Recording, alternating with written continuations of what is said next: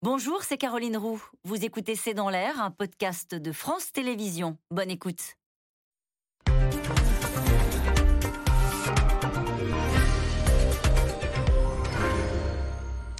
Bonsoir à toutes et à tous. Nous attendons vos questions SMS, Internet et réseaux sociaux pour alimenter notre discussion. La riposte a donc été rapide. Au lendemain d'une réunion des Occidentaux autour de l'Ukraine, alors que plusieurs pays sont passés à la livraison d'armes lourdes, Vladimir Poutine contre-attaque. Dans une allocution cet après-midi, il a de nouveau brandi la menace de recours à d'autres armes, sans préciser. Tout le monde a naturellement pensé au nucléaire. Il affirme que l'opération spéciale sera remplie et soutient que la guerre économique contre la Russie a échoué. Mais au-delà des mots, l'armée sur le terrain continue de pilonner le Donbass et la guerre du gaz s'intensifie. La Russie a suspendu la livraison à la Bulgarie et à la Pologne, deux pays qui refusent de payer leurs contrats en roubles.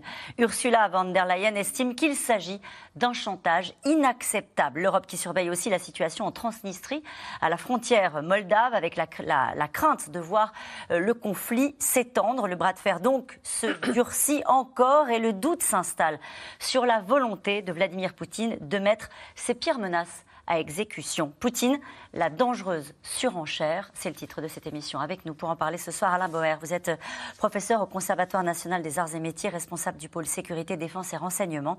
Je rappelle votre ouvrage Encyclopédie des espionnes et des espions, publié chez Grund, Pierre Arroche. Vous êtes chercheur en sécurité européenne à l'Institut de recherche stratégique de l'école militaire. Elsa Vidal est avec nous ce soir. Vous êtes rédactrice en chef à la rédaction en langue russe de Radio France Internationale. Sylvie Matelli, vous êtes économiste et directrice adjointe de l'IRIS. Vous êtes l'auteur de Géopolitique de l'économie, 40 fiches illustrées pour comprendre le monde. Parfois, c'est vrai qu'on a besoin d'illustrations. Merci à vous d'être là et votre livre est publié aux éditions Erol. Bonsoir à tous les quatre. Merci de participer à ce C'est dans l'air en direct. Nous utiliserons d'autres armes si nécessaire. Je souhaite que tout le monde le sache on a pensé au nucléaire. Il n'a pas prononcé le mot. Est-ce qu'il parle de nucléaire ou est-ce qu'il parle d'autre chose, Alain Boer, Vladimir Poutine, cet après-midi devant les députés? Quand Vladimir Poutine veut parler de nucléaire, il dit nucléaire. D'ailleurs, euh, il l'a déjà dit, il l'a fait dire avant. Mais il a annoncé depuis euh, l'année dernière une série de nouvelles armes. Euh, d'abord des missiles hypersoniques, dont un qu'on a vu simplement en train de se promener euh, euh, dans une rue qui est le missile avant-garde, 30 000 km/h, donc euh, soi-disant indétectable, impossible à, à, enfin, à, intercepter, etc. Deux autres dont on a vu certains. le Kinjal et puis le Zircon. Zircon, je crois qu'on ne l'a pas encore vu, mais le Kinjal, il en a fait déjà une démonstration, donc des armes très rapides, mais qui ne sont pas nucléarisés ou qui ne sont pas systématiquement nucléarisés, mais qui pourraient l'être. Ensuite, euh, il a développé euh, des armes dites thermobariques, c'est-à-dire c'est le nucléaire du pauvre. Euh, c'est-à-dire que ça provoque tellement de, dégâts que ça ressemble à une bombe nucléaire sans les effets secondaires, ce qui est un argument essentiellement pour des forces de pénétration ou d'occupation. Des drones, le drone Poséidon, qui est un drone invisible, furtif, euh, comme on dit. Donc il a toute une série euh, d'équipements. Avant d'arriver au nucléaire, il a d'autres armes qui peuvent être considérées comme euh, une forme d'escalade dans l'intervention en Ukraine. Autant qu'il n'arrête pas de nous annoncer, de nous proposer, de nous montrer ces équipements, soit sous forme statique, soit sous forme, parce qu'on ne sait jamais si c'est une maquette ou la réalité tant qu'il ne l'a pas lancé. Alors le Kinjal maintenant on sait, on l'a vu. L'autre pas encore, le Poséidon, et puis le Zircon non plus. il n'est pas du genre à bluffer? Non. Non, non, il, pour l'instant, il, ment, ça lui arrive. Mais euh, quand il joue à ça, il le joue avec euh, les armes et les cartes dont il dispose. Et en général, quand il annonce que et qu'il dit que, il fait. Alors il fait différemment, il fait autrement, mais il utilise toujours toute sa panoplie. Alors il faut savoir par ailleurs que c'est la partie émergée de l'iceberg militaire russe. C'est-à-dire qu'ils ont énormément surinvesti dans les nouvelles armes et totalement sous-investi dans euh, l'armement euh, conventionnel, ce qui explique les difficultés et les désastres que rencontre dans la réalité euh, l'armée russe. D'ailleurs, les experts américains pensent que le, missile avant-garde, qui porte un très joli nom stalinien, très armée rouge, ils pensent que le truc n'est pas gérable. C'est-à-dire qu'il il va trop vite pour être guidé et pour être précis. et. Euh, Pierre Arroche, hier, on a fait une émission également sur l'Ukraine où on a commenté la déclaration du ministre des Affaires étrangères qui parlait de Troisième Guerre mondiale. Aujourd'hui, on a un Vladimir Poutine qui ostensiblement répond à l'organisation de cette réunion autour d'une quarantaine d'États euh, derrière les États-Unis qui disent on va évidemment passer euh, à la livraison d'armes lourdes à l'Ukraine. on a l'impression d'être encore dans une surenchère. Émission après émission, on, gravit des échelons euh, dans, l'attention. Est-ce que c'est la lecture, cette lecture est la bonne, à votre avis? Alors, je trouve ça intéressant qu'on parle de plus en plus de guerre, justement, quand on parle de guerre mondiale, puisque toute la, logique russe, c'était de dire ce n'est pas une guerre, c'est une opération spéciale. Ça veut peut-être dire quelque chose, parce que ça a des implications pour eux de parler d'une guerre ou d'une opération spéciale, notamment en termes de mobilisation de la population russe, mobilisation des réservistes, etc. Il a parlé d'opération spéciale cet après-midi. Il n'a pas utilisé le mot de guerre. Hein. Bien sûr, mais si on commence à parler il y a eu des, gens dans, les médias ou des commentateurs russes qui ont dit voilà, c'est peut-être, on est déjà peut-être dans une guerre, euh, euh, une, logique de guerre avec l'OTAN, une troisième guerre mondiale, etc. Et parler, parler de cette escalade, c'est peut-être euh, une réponse aussi aux difficultés. C'est-à-dire que on se demandait, je crois, la semaine dernière, si l'opération dans le Donbass ne réussit pas, qu'est-ce qu'il leur reste comme option? Et il me semble qu'il y a un débat en Russie et qu'il y a certaines personnes qui pensent, mais ce n'est pas forcément ça qui est en train de prédominer chez, le président, mais qu'il y a certaines personnes qui pensent, la réponse, c'est d'essayer d'aller un cran au-dessus. C'est-à-dire si, avec l'opération spéciale qui a des moyens et des capacités qui sont pas forcément limitées, puisqu'il y a des masses, mais contraintes par certaines, euh, certaines limites, on n'y arrive pas. Peut-être qu'il faudra faire la, mobilisation générale, peut-être qu'il faudra s'autoriser à cibler euh, certaines cibles qu'on ne s'autorise pas à cibler aujourd'hui, etc. Ça, c'est peut-être finalement l'aboutissement de cette, euh, de cette séquence qu'on attendait jusqu'au 9 mai. C'est-à-dire, beaucoup de gens ont dit qu'il aura besoin d'une victoire le 9 mai. Peut-être et ça c'est une analyse que certaines personnes mettent sur la table, peut-être que le 9 mai, c'est aussi le moment du passage à une opération de plus grande envergure en disant il faut... Euh, j'assume le mot guerre, j'assume que c'est une guerre une et je monte en, tension. Il y, a le fait qu'on parle de plus en plus de, l'escalade, il y a le fait qu'on qu'on se mette à parler euh, de la, Transnistrie aussi. Oui. Alors ça c'est intéressant parce que jusqu'à présent, les Russes, quand ils avaient des difficultés, ils limitaient leurs objectifs. Euh, on a du mal dans le reste de l'Ukraine, on va se concentrer sur le Donbass. On a du mal à Mariupol, on va dire on fait pas d'assaut on se limite à ça. Là, ils ont du mal dans le Donbass et finalement ça aboutit, ça, avance très lentement et ils disent bah, peut-être qu'on voudrait prendre le Sud en plus, euh, faire le lien avec la Transnistrie. Donc là, ils font l'inverse. C'est-à-dire, ils commencent à dire, on va étendre nos objectifs. Donc, ça correspond peut-être à une attente, et on pense que certains généraux russes sont un peu sur cette ligne, c'est-à-dire, euh, on ne doit pas se donner des carcans et on doit peut-être euh, aller un cran au-dessus, c'est mm. peut-être là-dessus qu'on va gagner. Il y, a une, il y, a une, doctrine russe qui s'applique notamment au, au, nucléaire, mais qui peut peut-être être élargie au-delà du nucléaire, qui est euh, l'escalade pour la désescalade. Parfois, monter d'un cran, c'est ça qui va éviter, la, qui va abaisser la résistance de l'adversaire et finalement faire qu'on s'en sort mieux. En tout cas, ce que je retiens de ce que vous nous expliquez, c'est que ces difficultés, si tant est qu'il en est, parce qu'on verra peut-être un peu plus loin dans l'émission qu'il y a certaines villes qui sont euh, en train de tomber hein, dans, le, dans, le, Donbass avec certaines victoires militaires même reconnues par les Ukrainiens, mais ces difficultés sur le terrain se traduiraient, Elsa Vidal, par la volonté de monter encore d'un cran, non pas de, évidemment pas de poser les armes, mais d'essayer de trouver une porte de sortie la plus euh, facile possible. C'est pas comme ça qu'il euh, réagit, Vladimir Poutine. Quand on l'écoute aujourd'hui, on a le sentiment que plus ça devient compliqué, plus on a un Occident mobilisé, prêt à distribuer des armes aux Ukrainiens, plus lui aussi veut donner le sentiment qu'il a une riposte, une riposte à la hauteur. Et c'est là que ça nous inquiète, pour être très honnête. Oui, je, comprends que ce soit inquiétant, c'est très inquiétant. Mais euh, comme ça vient d'être dit, moi je pense qu'effectivement, ce qu'on entend, c'est aussi le fait qu'il y a plusieurs sources de réflexion et plusieurs centres qui revendiquent en Russie la légitimité de l'orientation des opérations. Et notamment, les militaires sont très déçus euh, de l'échec de la première opération, qu'ils imputent au FSB. Et ils cherchent à faire valoir euh, le fait que la guerre devrait être plus brutale, plus massive, qu'on ne devrait pas se limiter. Donc j'abonde dans votre sens. Et effectivement, ça nous fait peur, mais je pense qu'aussi, c'est euh, d'abord, c'est un signal très clair. Euh, comme vous, je, pense que très souvent les autorités russes disent exactement ce qu'elles vont faire et ce qu'elles pensent faire. On les écoute assez peu, au sens où on essaie toujours de surinterpréter, alors qu'il y a beaucoup de choses qui sont écrites et disponibles. Et ensuite, c'est aussi souvent un appel à la négociation. Euh, c'est un appel à OK, il va falloir reposer le cadre. Il y a eu euh, peu de temps auparavant quand même des déclarations de la part des Britanniques euh, qui sans doute ont été vécues comme une comme une, une intervention qui pouvait laisser entendre qu'on allait frapper le territoire russe plus fréquemment. les, autorités britanniques, je me souviens plus précisément, je m'en excuse si la tonalité. Le, ministre des Affaires étrangères ou de la Défense, mais qui disait qu'il était normal que les Ukrainiens frappent des cibles sur le, le territoire russe. Ça peut complètement s'entendre dans la guerre, mais venant de la bouche d'un Britannique, ça peut aussi s'interpréter différemment. Mhm.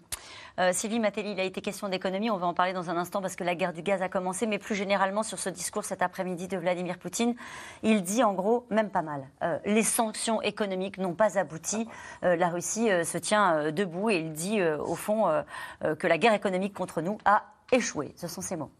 Alors, il a raison sur deux points. Le premier, c'est que la population n'a pas visiblement craqué. Euh, elle a probablement pas craqué euh, dans la rue parce qu'on l'a, parce que la population est tenue.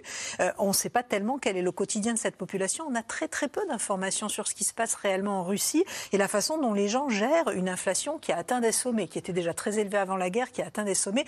Imaginez, les prix ont augmenté de 16 à 17% et en, en général. Donc vous avez des prix qui ont augmenté bien plus largement. Donc c'est autre chose que notre inflation à nous. Le deuxième point sur lequel il a raison, c'est que c'est vrai, il a une directrice à la tête de sa banque centrale qui est extraordinaire de la vie de tous les banquiers centraux euh, et qui a tenu son économie, euh, en tout cas sa politique monétaire, d'une main de fer. Euh, ce qui fait que le rouble qui s'était effondré au début de la guerre a quasiment retrouvé son niveau d'avant-guerre, que l'inflation a augmenté mais sous contrôle et que ce pays qu'on annonçait depuis la fin du mois de mars en défaut à venir, puisque euh, dans l'incapacité d'échanger ses, devises et de rembourser sa dette, eh bien, pour l'instant, ne, se trouve absolument pas en défaut. Donc ça, ce sont deux éléments évidents et qui lui permettent d'afficher tout ça. Il faut souligner que euh, cette, euh, cette directrice de la Banque centrale russe a déposé sa démission il y a quelques semaines, qui a été refusée par Vladimir Poutine. Donc il a bien conscience qu'il a intérêt à la garder. Elle est sur la liste des personnes sanctionnées et vraisemblablement, elle n'apprécie pas tellement ça. Par contre, dans les faits, qu'est-ce Par les Occidentaux. Par les Occidentaux, tout à fait. Dans les faits, qu'est-ce qui se passe? Ben, On parlait de l'inflation à l'instant, et vous avez très certainement une population qui a perdu encore un peu plus de pouvoir d'achat. Elle avait déjà perdu plus de 10% de son pouvoir d'achat depuis 10 ans. Euh, vous devez avoir, vous avez quand même un certain nombre de, euh, de secteurs d'activité qui se retrouvent confrontés à des pénuries, qui se retrouvent confrontés aux sanctions. Et puis vous avez cette question du, gaz russe en fait. Hein. Et on va en parler du gaz russe. Et pour, le, pour la question du pouvoir d'achat et de l'inflation, il a annoncé des aides hein, et un accompagnement pour euh, les foyers les plus modestes, bien conscients que c'est sans doute là-dessus qu'il doit s'appuyer pour tenir l'opinion. Vladimir Poutine, en tout cas, on le sait, n'est pas du genre à tendre l'autre joue. Au moment où l'Occident renforce ses livraisons d'armes lourdes à l'Ukraine, le président russe a riposté. Dans un discours cet après-midi devant les députés, il affirme que les sanctions n'ont qu'un impact économique, choisit de couper le gaz à la Bulgarie et la Pologne, qui refusent de payer leurs contrats en roubles, et au passage, Mani brandit pardon, la menace d'utiliser d'autres armes. Julien Launay, Nicolas Baudry-Dasson. Vladimir Poutine dans son fief de Saint-Pétersbourg. Cet après-midi, c'est aux députés qu'il s'adresse, mais c'est bien à l'Occident qu'il envoie un message. Si quelqu'un souhaite s'ingérer dans les événements actuels, un tiers en l'occurrence, alors il doit savoir que cela constituera une menace géopolitique pour nous. Et il doit savoir qu'il y aura une réponse, précisément une frappe de réponse, rapide. Nous avons pour cela tous les instruments, des instruments que personne n'a aujourd'hui. Et nous utiliserons ces outils si c'est nécessaire. La menace nucléaire une nouvelle fois. Une réponse à la réunion d'hier à Ramstein en Allemagne. 40 pays rassemblés autour des Américains pour renforcer l'aide militaire à l'Ukraine. Une démonstration de force vécue comme une provocation à Moscou. Alors dès hier soir, la Russie ripostait via son géant de l'énergie. Gazprom décide d'interrompre les livraisons de gaz vers la Pologne et la Bulgarie. Motif, pas de paiement en rouble comme l'exigeait Vladimir Poutine. Réaction immédiate des pays concernés. La suspension de l'approvisionnement en gaz de la part de Gazprom est une violation flagrante de leur engagement. La Pologne, aux avant-postes du soutien à l'Ukraine, s'y attendait et tient à se montrer rassurante. Il n'y aura pas de pénurie de gaz dans les foyers polonais. Pourtant, la dépendance de Varsovie et Sofia à l'égard de la Russie pour l'alimentation en gaz est grande. Près de 50% pour la Pologne et 90% pour la Bulgarie. Alors cet après-midi, l'Union européenne vient à leur secours. Elle sera solidaire et met en garde les entreprises tentées de céder au chantage du Kremlin. Nous avons à peu près 97% de nos contrats qui stipulent un paiement en euros ou en dollars. Donc c'est très clair, l'exigence des Russes de payer en roubles est une décision unilatérale qui n'est pas conforme aux engagements pris. Les entreprises ne doivent pas répondre à la demande du Kremlin. Si elles le font, cela se fera en violation des sanctions. Elles s'exposeraient donc à un grand risque. Les sanctions économiques, c'est également un sujet abordé tout à l'heure par Vladimir Poutine. Il assure que la Russie n'en souffre pas. Ils ont préparé une guerre économique contre la Russie, pas après pas, en utilisant tous les prétextes possibles. Ils ont imposé de nouvelles sanctions et les plans d'étouffement économique aujourd'hui contre la Russie ont échoué. Le maître du Kremlin affiche sa sérénité. Il sait bien que l'Union européenne est très dépendante de son gaz. Plus gros fournisseur, loin devant la Norvège, l'Algérie ou encore les États-Unis. Difficile donc pour certains comme les Allemands de s'en passer du jour au lendemain.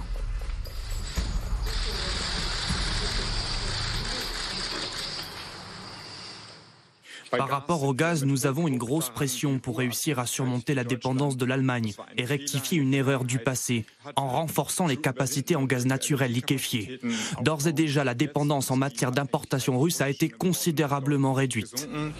En attendant, dans ce contexte, les prix de l'énergie flambent et le niveau de l'inflation s'en ressent. Le mois dernier, il atteignait 7,5% dans la zone euro. Et cette question pour l'instant, c'est la Pologne et la Bulgarie. Est-ce le début d'une longue liste de pays européens qui seront privés de gaz russe Sylvie Matelli On peut le penser. Alors il faut savoir que la Pologne et la Bulgarie avaient refusé de se plier au desiderata de Vladimir Poutine, c'est-à-dire elles avaient refusé, contrairement à la plupart des pays européens, de verser euh, le paiement du gaz russe à la banque Gazprom, qui s'occupait de faire le change et on donnait l'impression ainsi que finalement on payait le gaz russe en roubles. Euh, Pologne et la Bulgarie ont refusé ce chantage, alors même que la présidente de la Commission européenne avait dit qu'il n'y avait rien à redire là-dessus, que au fond euh, c'était un peu ennuyeux, mais que ça ne violait pas les sanctions. Ces deux pays avaient été assez fermes et droits dans leurs bottes. Alors on est face à deux situations quand même très différentes, avec une Pologne qui a anticipé, mm. qui a des stocks au plus haut, euh, qui en plus sait que dans quelques mois elle va avoir la possibilité de s'approvisionner ailleurs en gaz, là où la Bulgarie est encore plus dépendante que la Pologne de ses approvisionnements en gaz russe et n'a pas du tout anticipé la, la, situation. Vraisemblablement, ses stocks seraient autour de 15%. Et elle irait chercher son gaz du côté de l'Azerbaïdjan Tout à fait tout à fait d'ici euh, d'ici l'hiver, mais ça paraît ça paraît très compliqué. Alors est-ce que d'autres pays vont être touchés? C'est toute la question. Euh, ce qui est certain, c'est que les Européens et les Allemands en particulier ont intérêt d'accélérer leur stratégie pour ce. Mais quelle stratégie? bah, les, les, Allemands aujourd'hui font le tour de la planète et en particulier ont visité récemment le Qatar pour essayer de trouver de nouveaux approvisionnements de gaz. Il y a la question de la solidarité européenne qui a été évoquée, c'est-à-dire est-ce qu'on peut pas fournir une partie de l'électricité mhm. dont ont besoin les. Ça veut dire que je, je vous écoute attentivement, ça veut dire qu'on n'est pas du tout prêt pour l'embargo alors ça dépend qui. Les Allemands ne sont pas du tout prêts, mais sont plus prêts peut-être qu'il y a un mois, parce qu'on commence à mettre tout ça en œuvre. Euh, les Français ne sont pas très inquiets. Ça posera quelques problèmes, mais on peut, on peut gérer.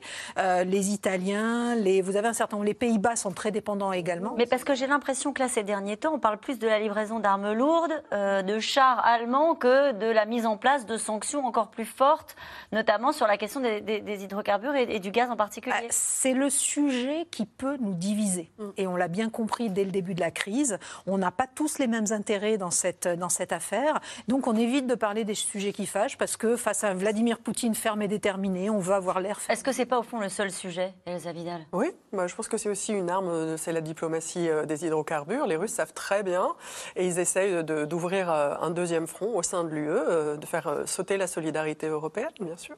ceci dit, pour les Bulgares, c'est vraiment la double peine parce que les Bulgares ne livrent pas d'armes. Ils sont tenus complètement du point de vue énergétique par les Russes puisque en plus d'acheter du gaz, ils dépendent de l'atome russe. Et actuellement, ils sont dans une crise gouvernementale qui pourrait pourrait faire signifier la sortie de l'homme politique le plus loyal à Moscou. Donc c'est un gros coup de pression de Moscou pour leur dire restez dans le giron russe ou on ferme les, robinets. Sur l'embargo, Alain Bauer, est-ce que c'est redouté par les Russes? Est-ce que c'est notre arme à nous de destruction massive? Maintenant, ils savent depuis le début qu'ils nous tiennent, enfin, plus ou moins, 75%, euh, enfin, même plus d'ailleurs, 75% juste euh, pour la partie gaz, mais 100% pour la Bulgarie, et puis on descend euh, gentiment, mais enfin, personne n'est à 0%, donc tout le monde Italie, 43%, France, 16%, Allemagne, 66% et Hongrie, 95%. Voilà, et puis, deuxièmement, on a un avantage, c'est que l'été arrive, donc cette question est moins importante, mais elle se, elle se projette pour le retour c'est un certain nombre de pays qui ont des opérations de substitution potentielle, dont la France, euh, sont face à un vrai problème par rapport à leur parc euh, nucléaire euh, parce qu'il n'a pas été maintenu, parce qu'il n'y a pas eu d'investissement, parce qu'il n'y a pas eu de choix, euh, quelle que soit la nature du choix. Hein, je ne suis pas un pro-nucléaire naturel, mais en tout état de cause, à force de ne jamais rien décider ou de fermer à contretemps des centrales dont tout le monde se demande si on ne pourrait pas la rouvrir, ce qui ne fonctionne pas exactement comme un interrupteur électrique chez vous, pose toute une série de problèmes. Donc dans la réalité, c'est effectivement la partie euh, la plus fragile euh, de, l'ensemble. Mais il faut noter aussi que la Russie n'a pas coupé tout dès le début de la guerre. C'est quand même la première fois qu'il y a une guerre avec des belligérants et puis des gens qui ne sont pas des belligérants, mais qui ressemblent beaucoup à des partis au conflit, puisqu'ils fournissent massivement des armes, où il n'y a pas eu une rupture immédiate euh, des livraisons euh, russes. Donc il y a un jeu très compliqué, y compris celui qui a été raconté sur euh, la banque Gazprom, qui permet de ne pas vraiment payer en roubles, tout en payant en, roubles, sans le montrer et sans le dire. Je veux dire que la Pologne ait pris des positions, c'est sûr. La Bulgarie, je pense que la question est beaucoup plus politique qu'autre chose, mais ce sont des enjeux stratégiques. Et depuis le début, Vladimir Poutine a dit la guerre c'est sur tous les terrains. Mm, mm. L'information, le conventionnel, le non conventionnel, l'économique, le financier, et il fait la guerre partout avec les armes dont il dispose, attendant qu'à un moment ou un autre, quelque chose se casse. Et selon Bloomberg, quatre acheteurs de gaz européens auraient euh, déjà payé en roubles. Donc certains, évidemment, euh, continuent d'essayer de passer entre les gouttes pour continuer à commercer avec. Euh, parce que le gaz et l'électricité sont des sujets, et puis nous ne sommes pas tout à fait prêts à passer au GNL, c'est-à-dire un, gaz liquéfié qui nécessite d'énormes investissements. Au départ, les Américains l'ont fait, mais à l'arrivée, euh, nous sommes très peu à nous être engagés dans ce processus qui est très compliqué techniquement, qui nous permettrait une autre dépendance, mais plus à l'ouest qu'à l'est. Donc on a toute une série de sujets. On a ce côté-là, euh, donc la question des sanctions économiques et la question du gaz. Et puis on a ce qui s'est joué hier, nous l'avons euh, commenté, mais je voudrais le faire avec vous aussi, avec euh, le fait que les États-Unis, c'est la une du monde cet après-midi, organisent le soutien militaire à Kiev de manière assez spectaculaire, avec 40 pays réunis en Allemagne sur une base de l'OTAN, avec la volonté désormais bah, de livrer des armes lourdes et de faire en sorte que l'Ukraine gagne cette, cette, guerre, si tant est que ce soit, ce soit possible. C'est à ça que réagit Vladimir Poutine? Oui, alors je voudrais commencer par réagir à la question de la guerre sur le gaz. Je pense que c'est très intéressant de se dire et de comprendre que dans le cadre actuel, c'est un champ de bataille aussi important que le champ de bataille. D'accord. Euh, on, on, fait souvent la comparaison avec la guerre froide. Et la grande différence entre ce qui se joue aujourd'hui et la guerre froide, c'est que les grandes puissances sont très interdépendantes économiquement. Et donc, si elles ne se font pas la guerre militairement directement, le champ de bataille des grandes puissances, c'est la guerre économique. C'est qui va souffrir le plus si on coupe la relation économique, qui est vulnérable à l'autre, est-ce que l'interdépendance est asymétrique, qui a un levier sur l'autre, qui peut influencer l'autre, est-ce, que ça a un sens de, de, découpler, de se désengager pour se protéger, etc. C'est ça le champ de bataille. Grosso modo, qu'est-ce qui s'est passé dans cette bataille?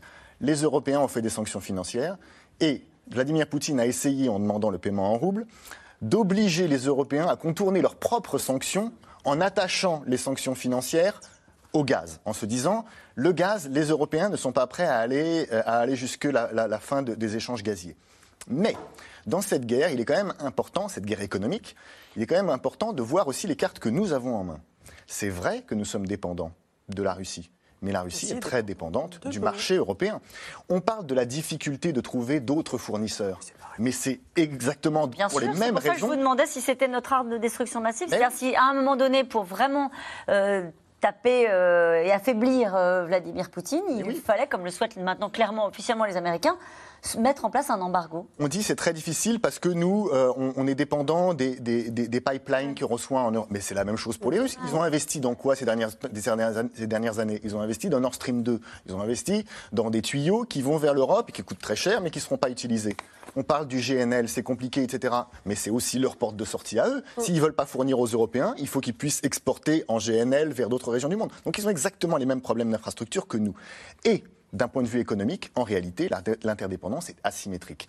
Ce qu'ont calculé grosso modo les économistes, c'est que certes, pour les Européens, il y aurait des points de croissance perdus, pour la Russie, si on coupe le gaz et le pétrole, la Russie est à genoux. 0,3% de PIB pour l'Europe, ça fait 100 euros par Européen. La seule différence avec Vladimir Poutine, c'est qu'il y a des opinions publiques euh, en France, avec des prix à la consommation qui continuent euh, de, monter, et, son opinion publique, elle est peut-être plus facile à, pas simplement l'opinion publique, c'est l'État russe qui n'a plus de revenus. Mmh. C'est très profond, les, revenus, les revenus des hydrocarbures. Et donc, ça veut dire aussi qu'on peut, qu'on peut utiliser ça comme arme. Ça veut dire, jusqu'à présent, on est très réactif, c'est-à-dire on se dit, on va mettre une sanction, alors est-ce qu'on est prêt à tenir un an, six mois euh, avec, euh, sans gaz? Ce qu'on devrait se dire, c'est, si on pose la menace de, de l'embargo sur le gaz, qu'est-ce que Poutine serait prêt à faire pour qu'on ne le fasse pas? Le problème, c'est est-ce que, vous croyez pas, est-ce que vous croyez pas, Pierre Arroche, qu'au fond, tout ce discours qu'il utilise depuis le début, début, très menaçant, en utilisant la menace de l'arme nucléaire, des, armes chimiques, euh, au fond, fait en sorte que ben, on a peur et que, et que dans ce rapport de force-là, il a l'avantage mais il ne faut pas avoir peur parce que nous aussi, on a des cartes en main. Et si, on, si, on, affiche la peur, on donne. C'est exactement ce que je disais tout à l'heure sur la question économique. Si on affiche de la peur, c'est une façon d'offrir une vulnérabilité. Et qu'est-ce que c'est la peur? C'est finalement quelque chose qui va être exploité et qui est, qui, qui, que, que, l'adversaire va capitaliser en concession. Ce ne sont pas les mêmes régimes, ce sont pas. Mais, mais je ne dis pas qu'on est exactement dans les mêmes conditions et je ne dis pas qu'il y a une totale asymétrie de ce point de vue-là. Mais de fait, on a des cartes en main qu'on pourrait utiliser, pas forcément pour dire à la Russie, euh, vous vous, arrêtez complètement votre guerre, vous capitulez sans condition.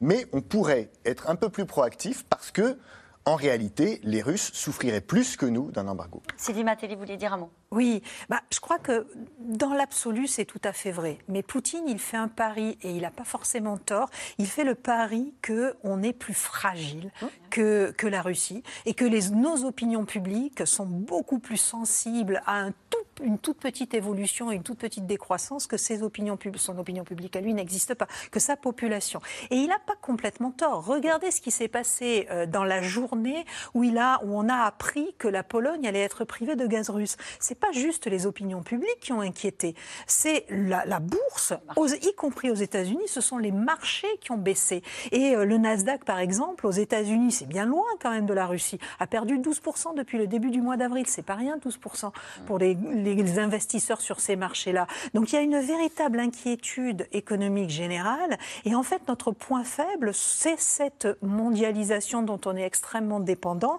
et, qui est finalement très affectée par ces, phénomènes géopolitique. Elsa Vital. Moi, je pense qu'il faut aussi se donner un, peu de temps, un peu de champ, et que ça va être un semi-marathon. De facto, on est entré dans une zone d'expérimentation. On n'a jamais mené un train de sanctions aussi extrême. La Russie ne s'est jamais confrontée, aucun autre État n'a jamais été confronté à un état de sanctions aussi extrême. Il y a des déclarations de Nabi Youlina qui parlent quand même d'une restructuration. Ah, pardon, c'est la, la, directrice de la Banque centrale qui, parle, qui prévient quand même qu'on arrive près de la fin des réserves fédérales et que le choc de restructuration de l'économie va être brutal. C'est très euphémiste. Euh, ça va être plus que brutal. Mais effectivement, la, population russe, d'une part, compte moins pour ses dirigeants que les démocraties.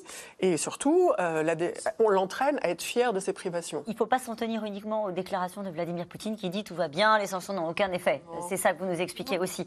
Euh, Alain Boer, avec vous, juste un mot, puisqu'on parle du gaz, ce sont des anciens de Gazprom, beaucoup, euh, qui ont été assassinés ou alors qui se sont suicidés, puisqu'il y a un, flou sur les conditions dans lesquelles six dignitaires, six oligarques russes ont perdu la vie. Je ne sais pas comment il faut dire, depuis le mois de janvier avec leur famille dans, dans, des conditions extrêmement brutales, parfois sur le sol européen, puisque ça s'est produit euh, il y a peu en Espagne. Ce sont leurs points communs à tous, euh, voilà pour les dates et le moment où ça s'est passé derrière moi, euh, tous ce sont des anciens de, de, Gazprom ou de, en tout cas du secteur de l'industrie et des, des hydrocarbures.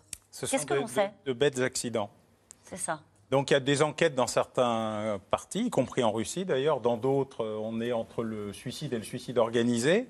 Mais en fait, euh, l'élimination euh, des opposants euh, ou supposés, ou des gens qui savent trop de choses, ou des gens qui ont été du premier cercle et qui s'en sont éloignés, fait partie des, des enjeux traditionnels. Alors l'un d'entre eux était en, en, congé maladie de longue durée, euh, d'autres, euh, voilà, mais euh, on ne sait jamais véritablement le, fin mot de, de, ces affaires. Mais disons que l'épisode où ils se sont tous suicidés dans un délai aussi bref et dans des conditions aussi structurées. Pas tout seul, hein, avec leur famille la plupart. Oui, certains avec leur famille aussi, amènent à considérer que ce n'est pas seulement une coïncidence ou l'effet du hasard, mais ça fait partie des traditions euh, euh, de la maison, y compris, euh, on a vu ce qui est arrivé à M. Nemtsov, un, opposant conservateur libéral, on va dire, qui s'était fait assassiner en face du Kremlin par un soi-disant tueur. Hum. Donc il y a toute une série euh, d'éléments qui montrent que euh, la violence fait partie de la vie euh, politique russe. Et elle, d'ailleurs, elle ne fait pas partie des choses interdites. Elle fait partie des choses normales, comme la montée de la pression et des éléments. C'est culturellement pas du tout interdit. Ça fait partie des armes autorisées. Et s'il n'avait pas voulu se faire tuer, il se serait fait mieux protéger. Mmh. Elsa Vidal, en tout cas, ça peut jouer sur euh, euh, les soutiens euh, de, ces oligarques hein, qui ont été sanctionnés par, par les Occidentaux et dont on, se disait est-ce qu'ils vont à un moment donné prendre du champ par rapport à la stratégie de Vladimir Poutine? Bah, Évidemment, là, le message est clair. Oui, il y a ça, mais il y a aussi, je pense, on en revient à la, difficile situation économique. Ces oligarques, leur rôle, notamment dans le système russe, c'est de maintenir l'accès à des poches d'argent. C'est-à-dire qu'on a le droit de prospérer dans le système russe à condition que l'État puisse se tourner vers vous dans les moments de besoin et vous dire maintenant, il faut participer. Et ces hommes-là, ils sont peut-être plus en capacité de donner l'accès aux poches d'argent qu'ils étaient chargés de garder, puisqu'ils sont sanctionnés pour certains et ils n'ont plus accès aux avoirs qu'ils avaient cachés à l'étranger, qu'ils auraient dû remettre sur le marché. Ça peut être l'explication. En tout cas, c'est une autre menace qui est prise très au sérieux. La gestion du nucléaire civil en temps de guerre, 36 ans jour pour jour quasiment après euh, la pire catastrophe de Tchernobyl, le chef de l'Agence internationale de l'énergie atomique est venu inspecter la centrale. Il a évoqué une occupation très très dangereuse par les Russes. Et si l'on est passé à côté du drame, c'est en partie, vous allez le voir, grâce à des ouvriers ukrainiens qui, pendant 26 jours, ont maintenu la sécurité de la centrale. Théo Manval et Pierre Dehorn ont rencontré ces héros, qui sont d'ailleurs honorés euh, en Ukraine. Commentaire de Léa Dermidjian.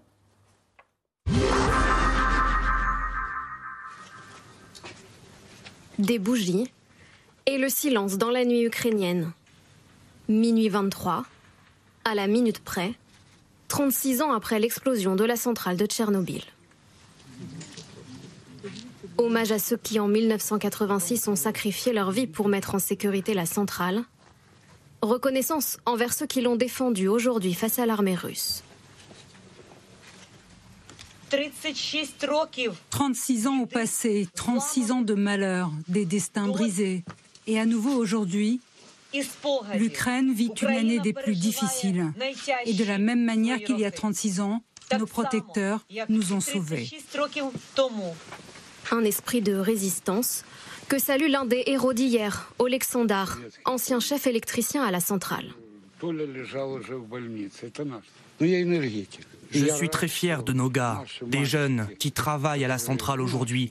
Ces jeunes ont tenu tête aux Russes, ils sont irremplaçables. Ce sont des héros. La ville de Slavutich, située à une cinquantaine de kilomètres de Tchernobyl. C'est dans ces quartiers que vivent tous les ouvriers de la centrale. Anatoly Sodirenko est le chef de l'équipe chargée de la protection radiologique. Le 24 février dernier, au moment de l'assaut russe, la résistance commence pour lui. La première chose qu'on a faite, c'est la liste de tout le personnel présent sur le site. Le plus important, c'était de savoir dans quel état psychologique et moral tout le monde était. On devait être sûr que personne n'allait paniquer, qu'il n'y aurait pas d'hystérie. Trop dangereux, trop complexe, les ingénieurs russes refusent de prendre les commandes. Pour Anatoly et ses équipes, commencent alors 26 jours, 26 nuits à tout faire pour éviter une catastrophe nucléaire. À ce moment-là, tout le collectif de la centrale est devenu encore plus uni. On ne faisait plus qu'un, sans distinction de hiérarchie ou de grade. On avait tous la même cause. On s'est dit, il faut tenir le coup. Ils ont tenu en 1986, il faut qu'on tienne maintenant. Slavutich, ville de résistants. Au début de la guerre, les habitants ont défié les chars russes et la ville. Au loin, des bombardements. Aujourd'hui, les Russes sont partis, mais les esprits sont marqués. Le maire de Slavutich était en première ligne. Quand j'ai entendu les soldats dire que d'ici quelques heures, ils allaient nettoyer la ville, quand j'ai entendu ça, je leur ai dit Écoutez, je suis le maire. Il n'y a pas d'armes dans la ville. Il n'y a personne à nettoyer. Laissez-moi parler à votre commandant, parce que vous allez tirer sur des civils. Lui sera brièvement pris en otage. La population aura la vie sauve. Mais un autre danger les menace. Le taux de radiation dans la zone a évidemment augmenté parce que beaucoup de véhicules militaires ont roulé sur ces poussières radioactives. Poussières que les Russes ont respirées d'ailleurs. Donc ils ont quitté Tchernobyl, mais Tchernobyl ne les quittera jamais. Expertise à l'appui, le maire tient à nous montrer que les taux sont aujourd'hui dans les normes. Nos taux ici, c'est 9, 11, 13 nanosieverts, ce qui est bien en dessous de la norme pour une ville. Le taux normal, c'est jusqu'à 300 nanosieverts par heure.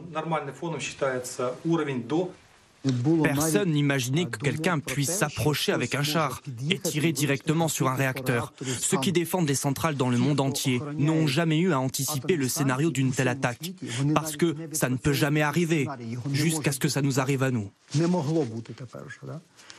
Hier, les autorités ukrainiennes ont déclaré que des missiles avaient frôlé la centrale nucléaire de Zaporizhzhia dans le sud du pays. Une centrale occupée par 500 soldats russes, 50 tanks et blindés nous allons parler de ce qui se passe dans cette centrale de Zaporizhia. Mais d'abord, cette question les soldats russes ont-ils mis en jeu la sécurité de la centrale de Tchernobyl, Alain Boer? Oui, alors elle est à l'arrêt, donc euh, les conditions de son, de son effet ne euh, sont pas du tout la même chose qu'à Zaporizhia, où il y a encore euh, un, réacteur qui mmh. fonctionne sur les six, je crois, de cette centrale. Euh, deuxièmement, ils ont surtout mis en péril la capacité de maintenir le niveau de baisse tendancielle des radiations, la gestion des piscines. Puis il faut savoir que la gestion d'une centrale nucléaire, c'est comme une Formule 1 ça nécessite un degré de technicité et de précision qui fait qu'on change souvent les équipes. Celle-ci a tenu 4, semaines, donc c'est invraisemblable en temps, en usure, en tension et en risque. Euh, et puis, euh, ils ont fait des tranchées pour mettre des soldats qui eux-mêmes sont lourdement irradiés. Alors c'est une sorte de vengeance euh, de Saint-Atome, comme on disait tout à l'heure, parce que du coup, ils ont quand même liquidé beaucoup de leurs propres soldats pour, pour l'avenir. Ils ont remué beaucoup. Ils les ont exposés vraiment? Ah ben bien sûr, quand tu creuses une tranchée dans une terre hautement irradiée, euh, clairement, et puis surtout euh, pendant 26 jours, parce qu'ils y sont restés dans les tranchées. Voilà, le vrai problème, je pense, c'est beaucoup moins Tchernobyl que la manière dont euh, la centrale de Zaporizhia va être éventuellement libérée. Je rappelle qu'il y a à l'intérieur euh, en Russie une très forte, puissante et très efficace agence atomique qui s'appelle Rosatom, qui n'était même pas partie prenante de l'invasion, qui n'a été appelée que 15 jours après l'occupation de Tchernobyl et qui a dû se battre, au sens euh, vraiment technique du terme, pour être partie prenante de ce qui se passe à Japorizhia. Donc ça montre aussi l'état d'impréparation. Et, alors c'était euh, en trois jours tout est plié, la vie est belle, et on fait que passer. Mais ça montre aussi qu'il y a un vrai danger sur le nucléaire civil, à la fois sur la gestion de Zaporizhia, mais aussi sur la reprise éventuelle de Zaporizhia en cas d'une éventuelle contre-offensive. Euh, euh, ukrainienne. C'est intéressant ce qu'on a entendu dans le reportage à la fin en disant on n'avait pas anticipé au fond euh, dans le monde d'avant, le monde d'avant la guerre, Pierre Arroche, on n'avait pas anticipé la gestion du nucléaire civil en temps de guerre. Euh, la menace nucléaire, ça, on a des doctrines, mais euh, la gestion du nucléaire civil en temps de guerre, est-ce qu'on l'a anticipé? Euh, C'est pas tout à fait exact, c'est-à-dire que ça dépend ce qu'on anticipe. Mm. Il y a quelque chose qu'on anticipe beaucoup, par exemple, dans les pays occidentaux, c'est le terrorisme. Mm. Le terrorisme ciblant une, centrale nucléaire, parce que justement, on sait qu'un terroriste va être content du côté complètement indiscriminé de, de l'effet de l'explosion de la centrale nucléaire. je sais qu'après le 11 septembre, on s'est beaucoup posé la question d'un avion kamikaze. Donc il y a parfois euh, même des, missiles sol-air qui sont positionnés à côté de centrales nucléaires pour éviter qu'un engin puisse tomber dessus. On s'était rendu compte à cette occasion-là qu'on n'était pas du tout préparé, que c'était un scénario qui n'avait pas été imaginé au moment de la construction des centrales. Voilà, mais bon, en tout cas, c'est quelque chose, la sécurité d'une centrale nucléaire, c'est pas quelque chose qu'on vient de découvrir. Après, c'est sûr qu'une guerre à proximité d'une centrale nucléaire, c'est jamais anodin et évidemment, il y a des dangers. Je voudrais revenir sur un autre aspect plus symbolique qui est intéressant parce que dans le reportage, on a vu la commémoration de la catastrophe de Tchernobyl. Je trouve que c'est intéressant parce que là, on voit une mise en récit un peu nationale euh, de l'histoire euh, ukrainienne et russe. Mhm. Tchernobyl, c'est une catastrophe qui est tout à fait emblématique de l'échec de l'Union soviétique, donc l'époque où l'Ukraine et la Russie ne font qu'un, elles sont dans le même système politique. Ça montre euh, aussi l'impréparation euh, de, de, de l'État soviétique. Et puis, en plus, c'est un épisode où on envoie des soldats soviétiques euh, dans les décombres de Tchernobyl. Donc, c'est pas anodin de le célébrer pour les Ukrainiens. Et là, c'est d'une certaine manière un, symbole de l'échec de l'union des deux peuples.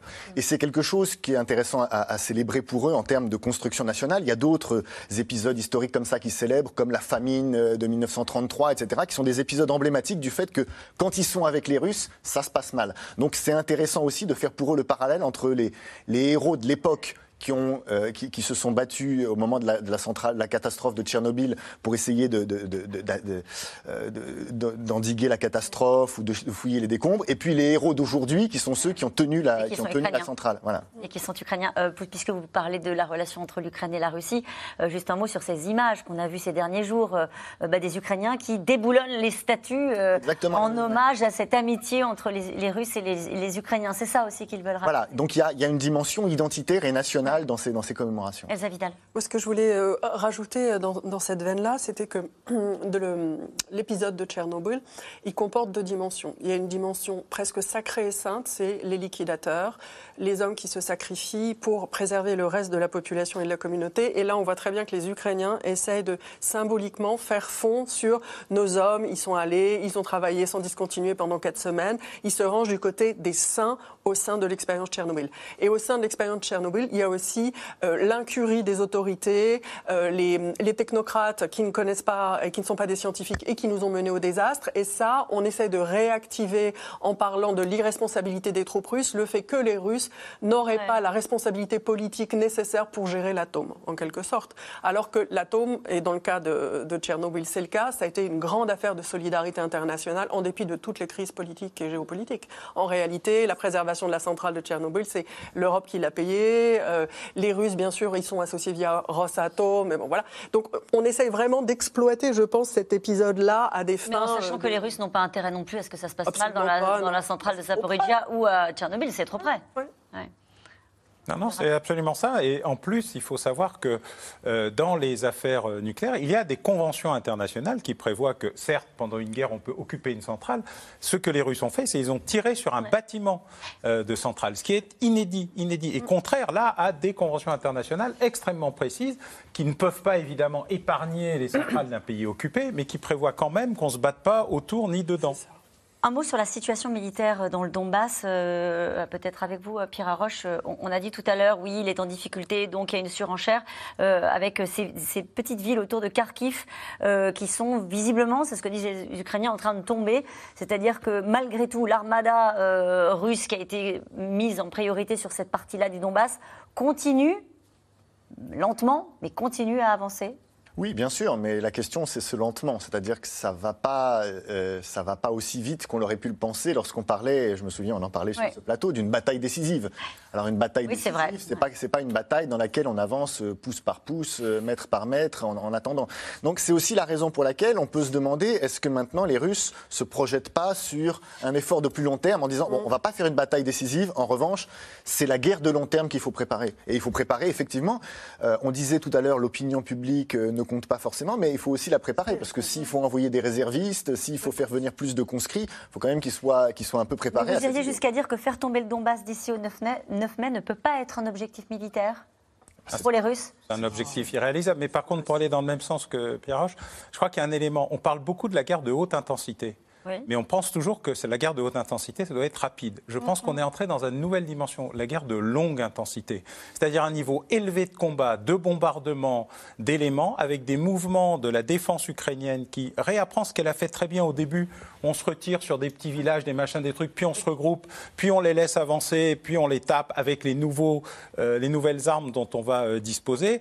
Et euh, le simple fait, enfin, c'est cinq ou six villages, il y a une seule ville qui euh, vers l'autre Donetsk, je crois, qui euh, est vraiment un, des verrous d'une des démonstrations qui avait été faite notamment sur ce plateau avec les mouvements tournants, euh, les diverses stratégies russes à partir d'Izoum. Mais dans la réalité, ce qui est en train de se passer, c'est une guerre de longue intensité avec un niveau élevé de combat et une problématique qui est effectivement, est-ce qu'à la fin, on gagne quelque chose d'autre que Verdun?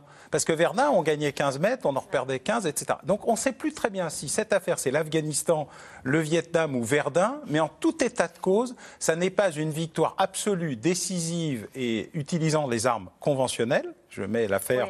parce que l'affaire de l'arme nucléaire tactique reste un sujet euh, non abordé, mais qui est dans toutes les têtes des états-majors. Mmh. C'est-à-dire que euh, quand ils seront totalement cornérisés, que vont faire les Russes? Au moment où il y aura une contre-attaque ukrainienne qui regagnerait, notamment dans le Donbass, historiquement euh, pris par euh, les Russes en 1914. C'est quoi la frontière où tout d'un coup Vladimir Poutine se sentirait dans une situation où il ne peut pas ne pas utiliser d'autres armes ou de nouvelles armes? C'est quoi le message? C'est quoi la, frontière? Eh Quand on regarde l'histoire, c'est quoi la frontière? Je pense que le sujet central, c'est la Crimée. Mhm.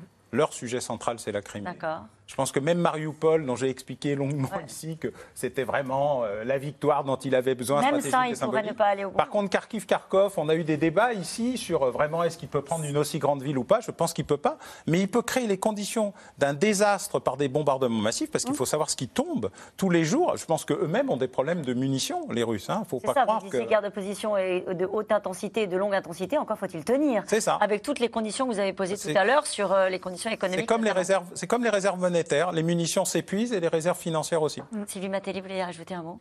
Oui, tout à fait. Ce qu'on ce qu'on constate dans cette guerre quand même, c'est que finalement, on avait sous-estimé la Russie et Vladimir Poutine dans sa volonté d'aller au conflit, etc.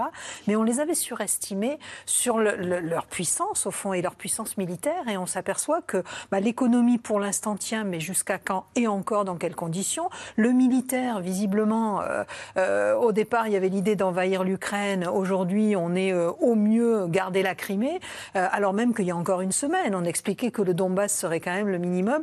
Et, surtout, là où euh, on, est, on, est quand même là où, Vladimir Poutine a perdu la guerre, c'est la guerre de l'opinion et la guerre de l'Ukraine, parce qu'il voulait affaiblir l'Ukraine et forcé de constater que, quelle que soit l'issue de ce conflit, l'Ukraine et le sentiment national ukrainien en sortent renforcés. Et paradoxalement, c'est toute votre démonstration qui nous inquiète aujourd'hui, c'est de se dire s'il est acculé. Que fera-t-il? C'est la question que vous posiez à l'instant, euh, Alain Boer. Et si le conflit était en train de s'étendre? Ça aussi, c'est une, autre question qui est posée parce que c'est la crainte de la Moldavie, euh, notamment, qui se met en alerte après des explosions en Transnistrie, euh, région séparatiste pro-russe, à quelques kilomètres seulement de l'Ukraine. Les ambitions russes dans la région sont bien connues pour ce pays qui a vécu 70 ans sous domination. La crainte est désormais un scénario à l'ukrainienne. Romain Besnénou avec Théo Manval et Pierre Dehorn. Deux antennes radio au sol, détruites par une double explosion. L'attaque d'origine inconnue a eu lieu hier en Transnistrie, région séparatiste pro-russe en Moldavie, à la frontière avec l'Ukraine. Lundi, une autre attaque, cette fois au lance-roquettes, a endommagé un bâtiment officiel du gouvernement de Transnistrie, sans faire de victimes. La Moldavie y voit la main des pro-russes qu'elle accuse de vouloir entraîner le pays dans la guerre. Nos renseignements indiquent qu'il existe des tensions entre plusieurs forces en Transnistrie qui veulent déstabiliser la région. Cela rend la Transnistrie vulnérable et par conséquent, cela représente un risque pour la Moldavie. Alors, ces attaques ne seraient-elles qu'un piège Un prétexte pour permettre à la Russie d'étendre le conflit à la Moldavie. C'est la crainte des Français et des Américains qui mettent en garde Moscou. Nous ne connaissons pas le détail des attaques de cette semaine, mais nous sommes très préoccupés face à toute tentative potentielle d'engendrer une escalade des tensions. La menace est prise très au sérieux car les ambitions russes pour la Transnistrie ne datent pas d'hier. Elles sont même assumées par un général russe, cité il y a quelques jours par l'agence Interfax. Le contrôle du sud de l'Ukraine, c'est également un couloir vers la Transnistrie, où l'on observe des cas d'oppression de la population russophone. La Transnistrie, un territoire stratégique aux confins de l'Europe, avec sa propre monnaie, son armée, la faucille et le marteau comme symbole. La région sert de base arrière à la Russie, qui a déployé ici des centaines de soldats depuis 1992, date de l'indépendance autoproclamée de la Transnistrie. Une indépendance arrachée à la Moldavie après la chute de l'URSS, au prix de violents combats. Plus de 3000 morts entre les séparatistes pro-russes et l'armée moldave. 30 ans plus tard, la guerre tape à nouveau aux portes de la Moldavie. De l'autre côté du fleuve, c'est la soi-disant république autoproclamée de Transnistrie. Ce restaurateur moldave est installé sur les rives du Niestre, à quelques mètres de la région pro-russe. La guerre, il l'a bien connue. Et il n'en veut plus. On entendait les tirs toute la nuit. On ne pouvait pas dormir à cause des explosions. Les séparatistes tiraient dans cette direction, vous voyez? De ce côté, sur nous, les Moldaves. La Transnistrie, ce qu'il se passe actuellement en Ukraine, ça va devenir un problème pour toute l'Europe. Ne pensez pas que vous allez pouvoir rester de côté en espérant que les choses s'arrangent. Vous savez ce qu'on dit L'appétit vient en mangeant. L'appétit de Vladimir Poutine et sa colère. Colère de voir cette ancienne république de l'Union soviétique, la Moldavie, se tourner de plus en plus vers l'ouest. Pour le gaz, par exemple. Pour la première fois de son histoire, la Moldavie va acheter du gaz auprès d'un autre fournisseur que le russe Gazprom. Nous signons un contrat avec la Pologne et nous allons nous tourner vers le marché international. Le gaz, symbolique, mais plus généralement un sentiment pro-européen porté par la présidente moldave Maya Sandu et une grande partie de la population.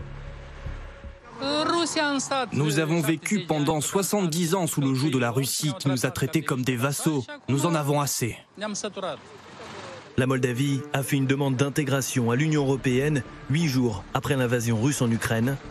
Le pays refuse en revanche de rejoindre l'OTAN de peur d'attiser un peu plus les foudres de Moscou. Elsa Vidal, vous connaissez bien la Moldavie, vous y avez vécu. Euh, c'est vraiment vécu comme une menace avec cette expression que je retiens du reportage qu'on vient de voir. C'est l'appétit vient en mangeant. Ils se disent on est les prochains sur la liste. Oui, oui, c'est quelque chose qui a tout de suite euh, émergé dans la tête de tous les gens qui observent l'espace post-soviétique. On a pensé immédiatement à la Moldavie et à la Géorgie en raison d'autres territoires qui sont euh, opérés par des Russes à distance. La Moldavie représente-t-elle une ligne rouge pour l'Europe? Je crois pas. Non? Non, je crois pas. La Moldavie, c'est pas un sujet euh, stratégique pour l'Europe. C'est d'ailleurs euh, ce que savent très bien les autorités moldaves. Donc, euh, elles sont obligées de naviguer de manière très très fine entre nous, le bloc occidental global, UE, OTAN, et les Russes. Elles ont payé le prix fort à chaque fois qu'ils se sont rapprochés de l'UE. Ils ont vécu plusieurs régimes de sanctions. donc, non, non. De toute façon, c'est un petit partenaire, une petite population, un tout petit PIB qui vit de, beaucoup de soutien, de politique de soutien, de partenariat oriental enjeu stratégique pour les Russes. Alors, il y a 1500 soldats euh, qui sont sur place euh, euh, dans cette région pro-russe de, de Transnistrie. C'est ça paraît pas beaucoup, 1500 soldats, ça suffit? C'est largement suffisant, d'autant que ce pas les prochains sur la liste, c'était les premiers de la liste. 1992. C'est-à-dire qu'il y a quatre sujets. il y a Kaliningrad depuis 1945 et le corridor qui va là-haut et qui est un sujet absolument majeur dont personne ne veut parler. On n'en parle pas. On en a parlé sur le plateau sécondaire il n'y a pas longtemps. C'est bon, c'est fait, on n'en parle plus et voilà, à part les Allemands qui mm. voient ça un peu, mais eux-mêmes ne sont pas très revendicatifs. Ensuite, il y a eu la Géorgie mm.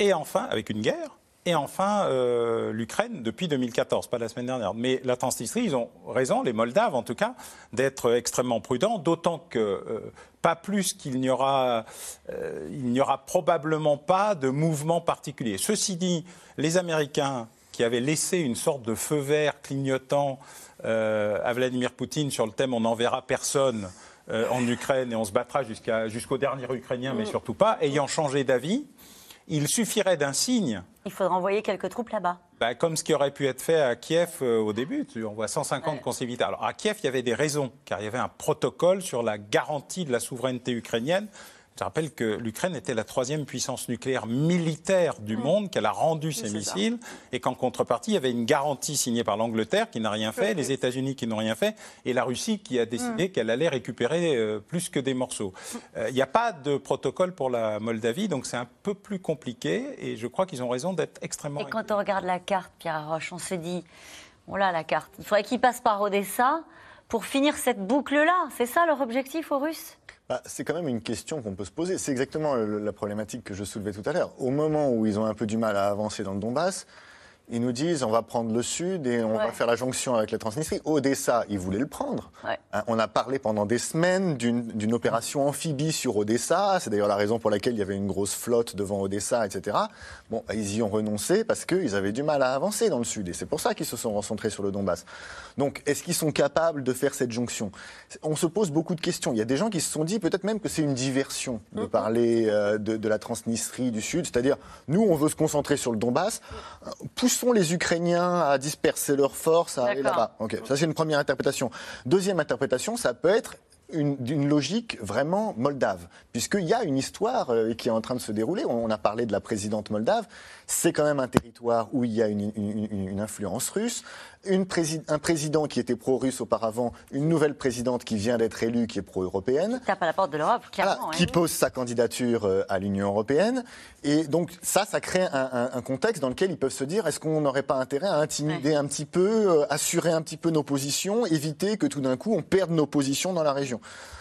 il, y a, il, peut y avoir, il peut y avoir un petit peu de tout ça. Et puis, il peut y avoir aussi la question de savoir si euh, s'appuyer sur la Transnistrie, alors là, ça rejoindrait la, logique un peu de l'escalade, c'est-à-dire euh, s'appuyer sur la Transnistrie en Ukraine, ça permettrait un peu de, voilà, d'élargir un petit peu le conflit, s'appuyer sur des troupes qui sont à l'extérieur, etc. Ça aussi, c'est la question, est-ce que ces troupes, on pourrait les utiliser, hein, ces 1500 Aussi, aussi. 1500 hommes russes, on l'a dit à l'instant. Pour, pour compléter ce qui vient d'être dit, ce qui est intéressant, c'est qu'au-delà d'être pro-européenne, la présidence présidente euh, moldave est euh, un pur produit en fait occidental, si je peux me permettre. Elle a été économiste à la Banque mondiale, donc à Washington pendant des années. Elle connaît très très bien tous les mhm. ressorts du capitalisme et dès qu'elle est arrivée, elle s'est euh, entichée de lutter contre la corruption. Elle a été élue là-dessus. Mhm. Or, c'est elle ne plaît pas beaucoup à Vladimir Poutine. Elle plaît pas beaucoup à Vladimir Poutine très clairement. Le problème qu'elle a de l'autre côté, c'est que bah, la Transnistrie, c'est une région qui a bénéficié d'investissements russes depuis des années et donc qui est plus prospère que le reste de la Moldavie. Et nous revenons maintenant à vos questions.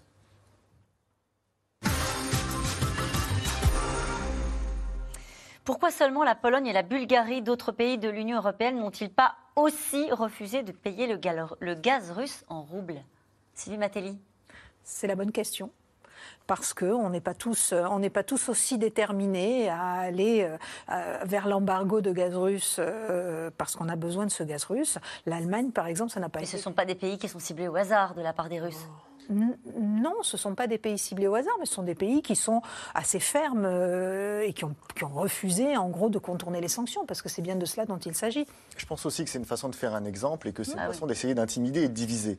C'est la raison pour laquelle on parlait de la réaction de l'Union européenne dans la réflexion de l'Union européenne, il y a déjà l'idée qu'on peut acheter en commun, et ça, ce serait intéressant. Parce que pour sortir de ce raisonnement de vous, vous allez faire comme si, nous, nous allons faire comme ça, ce serait bien que ce soit, il y a déjà une réflexion en cours là-dessus, la Commission qui gère l'énergie pour tout le monde. Et donc, il n'y a pas une stratégie où chacun tire dans son coin, mais une stratégie européenne. Comme ça, on est sûr qu'au moins, on est dans la cohésion. Donc, pour faire suite à cette question, c'est d'autres pays de l'Union européenne qui ont refusé de payer en rouble pourraient être sanctionnés aussi si euh, on n'arrive pas à mettre en place une stratégie de riposte et de réponse. Sachant que euh, si on ne respecte pas les sanctions, on est aussi sanctionné. Soi-même sanctionné. Il y a des sanctions pénales hein, possibles quand on ne respecte pas. Euh, pourquoi les Russes exigent-ils d'être payés en rouble Alors, ça peut être avec vous, Sylvie Matelli ah, C'est un moyen de nous forcer à tourner nos ah propres sanctions.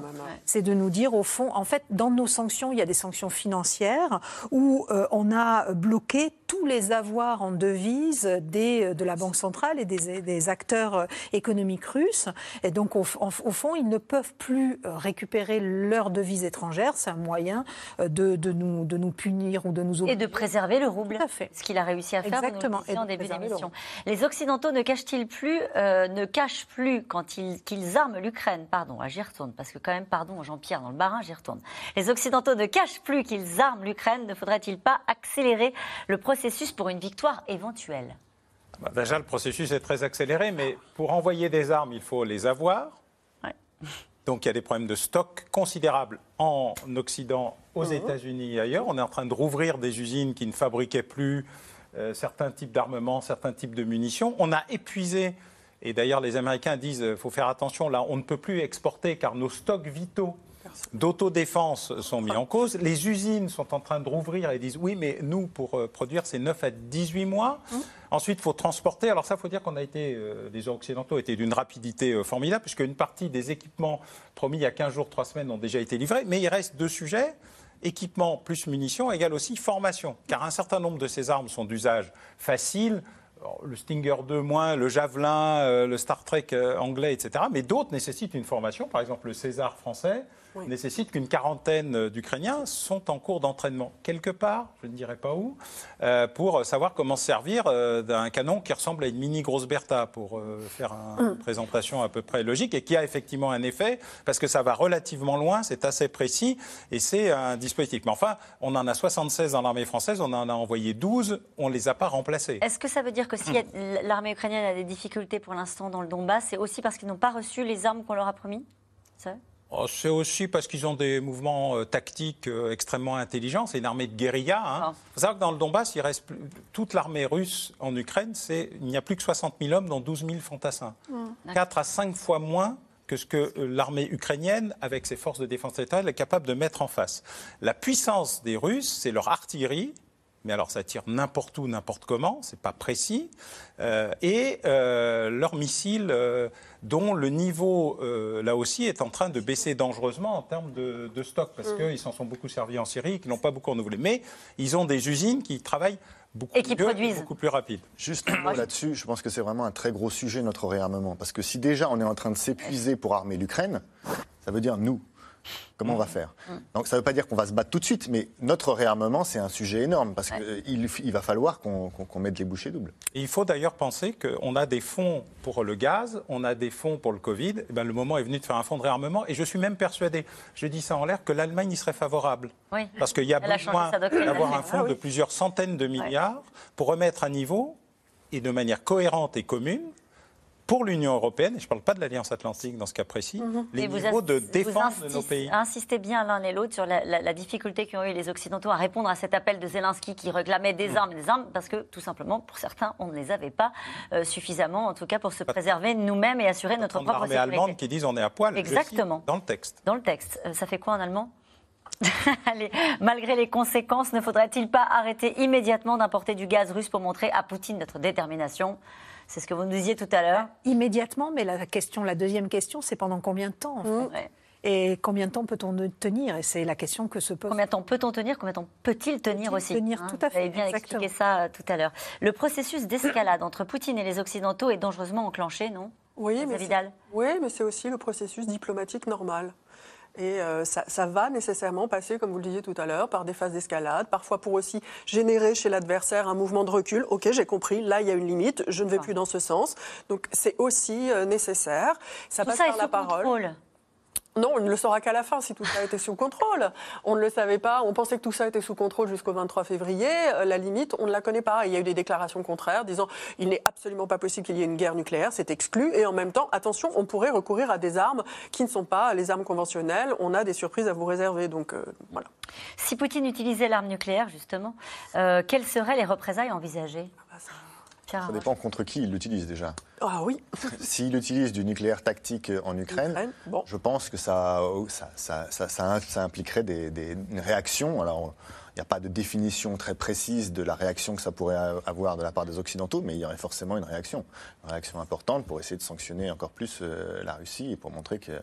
mais pas avec une autre arme nucléaire. On n'envoie pas une arme nucléaire. On rentre pas soi-même dans un conflit nucléaire en réaction à un conflit nucléaire qui ne nous concerne pas directement. On ne sait pas très bien en fait. Comment ça se passerait? Il n'y a pas de doctrine là-dessus? Alors, c'est aussi quelque chose qui peut être théorisé, c'est-à-dire qu'on parle souvent d'ambiguïté stratégique. Il ne faut pas forcément être trop précis. Parce que si vous dites, euh, moi je réagis uniquement quand vous faites ça, on peut jouer avec la ligne rouge. Ah bah vous réagissez que euh, quand on arrive là, on va aller 5 cm en dessous et là vous faites rien. Mm. Donc parfois il faut, et d'ailleurs c'est exactement ce que fait Vladimir Poutine, il est très vague. Il dit il y aura des réponses géopolitiques. Qu'est-ce que ça veut dire une réponse géopolitique? Ça veut rien dire du tout. Mais il joue avec la menace. Bah, nous on fait un peu pareil. Euh, plusieurs décideurs occidentaux ont dit s'il y avait une escalade des armes biologiques, des armes nucléaires, il y aurait des réponses fermes. Et même la doctrine nucléaire russe n'est pas mise à jour et publiée quand elle est mise à jour parce que c'est délibérément qu'ils ne veulent pas la rendre publique. Que gagnerait Poutine à provoquer une troisième guerre mondiale? Alain Boer, merci de répondre à cette question rapidement. Aucun, sinon de sauver sa propre vie, parce que s'il est défait, il est mort, et donc cet élément ne doit jamais être sous-estimé. Et merci à vous tous. C'est la fin de cette émission qui sera rediffusée ce soir à 23h40. Il est temps de retrouver toute l'équipe de C'est à vous. Et il paraît que c'est Alexandra Sublet qui est avec nous ce soir. Bonsoir Alexandra, au programme. Et bonsoir Caroline Rouge, je suis ravie de vous retrouver ici. Alors Patrick Cohen nous parlera du professeur Didier Raoult. Anne-Elisabeth Lemoine n'a rien trouvé de mieux que d'inviter Monsieur Yves Puget pour nous, parler de la pénurie euh, d'huile de tournesol. Et évidemment, ma personne pour vous servir dans quelques instants. Quel bonheur de vous retrouver aux côtés de cette merveilleuse. Alessandra a dit qu'elle arrêtait la télévision, mais elle ne peut pas s'empêcher de piquer la place. Elle est obligée. ses débuts de comédienne sur TF1 lundi 2 mai prochain. C'est notre invité ce soir. Très belle émission à toutes les deux. On se retrouve demain en direct à 17h50 pour un nouveau C'est dans l'air. Belle soirée. C'était C'est dans l'air, un podcast de France Télévisions. Alors s'il vous a plu, n'hésitez pas à vous abonner. Vous pouvez également retrouver les replays de C'est dans l'air en vidéo sur France.tv.